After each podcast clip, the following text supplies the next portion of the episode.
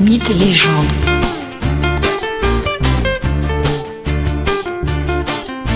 Bonjour à tous et bienvenue dans ce nouvel épisode de Mythes et légendes consacré au cycle arthurien. Aujourd'hui, je vous emmène à la découverte de la fabuleuse et merveilleuse épouse du roi, la sublime Guenièvre. Guenièvre, au-delà de son rôle de reine, a une place très importante dans le récit des légendes arthuriennes. Sa relation avec le roi se double d'une passion et d'une liaison avec le plus connu des chevaliers de la table ronde, Lancelot. Naturellement, le rôle dévolu à Guenièvre varie selon les versions de la légende et sera plus ou moins marqué par la morale chrétienne. De même, la question de la fertilité du couple royal et donc de la descendance est entrelacée au récit. En effet, les amours tumultueux de la reine seraient liés à son impossibilité de donner à Arthur un enfant de lui. Certains auteurs justifient ainsi sa relation avec Lancelot du Lac.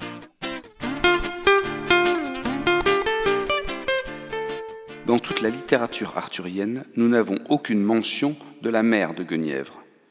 Il en va tout autrement pour son père, qui ne serait autre que l'un des premiers alliés d'Arthur lors de sa prise du pouvoir, un certain Léodagan.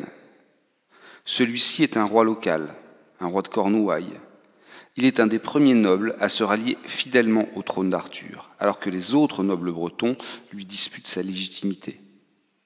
Et c'est donc à cette occasion que Arthur rencontre la belle Guenièvre. Les deux tombent amoureux et se marient.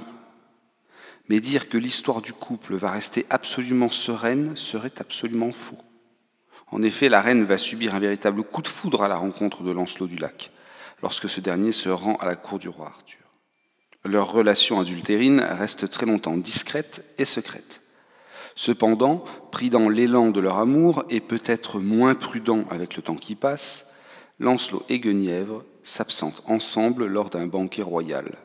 Dans ces conditions, Arthur devine ce qui se trame. Sa colère est immense, à la taille de son amour pour la reine. Et pour laver son honneur, il est décidé de brûler vive Guenièvre.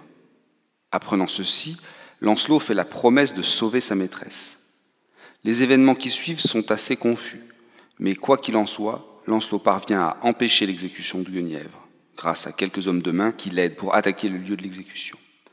Accompagné de quelques fidèles amis chevaliers, Lancelot tue à ce moment-là plusieurs proches d'Arthur chargés de protéger le bûcher.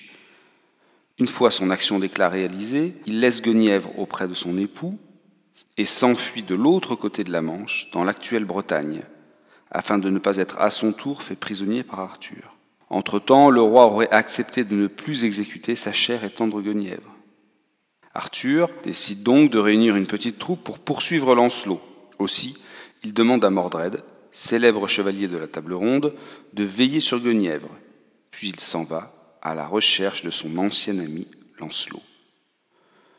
Mais voilà qu'Arthur a quitté son château depuis quelques jours à peine, et Mordred décide de prendre le pouvoir et la reine du même coup. Cela s'appelle une trahison dans toutes les largeurs. Mordred, fils incestueux d'Arthur et de Morgane, monte sur le trône et essaie d'épouser Guenièvre. Cette dernière est peu décidée à céder au jeune chevalier. Elle va donc se réfugier dans la célèbre, la fameuse tour de Londres. Quand Arthur apprend ce qui se trame en son royaume, il revient aussi vite pour rétablir l'ordre, récupérer son trône et, si possible, sa légitime épouse. C'est alors qu'a lieu le combat de Camlan, Combat célèbre où Mordred est tué par Arthur et où Arthur est mortellement blessé par son fils. Morgane, sœur d'Arthur, protège son frère et le transporte à Avalon pour le soigner. Arthur ne quittera plus Avalon. Cette retraite du roi correspond à sa mort symbolique. Ainsi, on pourrait dire que Guenièvre est désormais veuve et célibataire. Lancelot est pour sa part tout à fait libre et n'est plus sous la menace d'Arthur. Les deux amants ne profitent pourtant guère de la situation. Ils se rencontrent une fois, puis la reine se retire jusqu'à sa mort entre les murs d'un couvent. Cette fin, morale et respectueuse des commandements chrétiens, permet de positionner favorablement le personnage de Guenièvre dans les récits médiévaux. Le mythe de Guenièvre est très proche de celui d'Hélène de Troie. Hélène de Troie et Guenièvre sont à l'origine de la guerre. Guerre entre Troie et les Grecs défendant la princesse spartiate enlevée, ou guerre entre les armées du roi Arthur et celles de Mordred lors de la bataille de Camlan. Elles sont aussi toutes deux à l'origine de la mort du roi. En effet, leurs royaux époux périssent lors de ces conflits. Enfin, Hélène de Troie, comme Guenièvre, semblent plus soumises à leur destin que véritablement actrices de leur vie.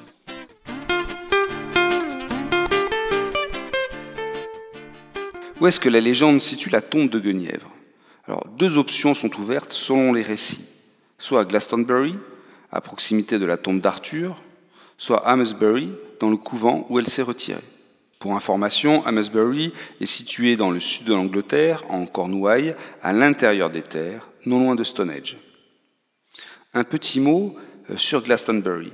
Cette petite ville est aujourd'hui située au sud-est de l'Angleterre et une belle colline en fait sa renommée.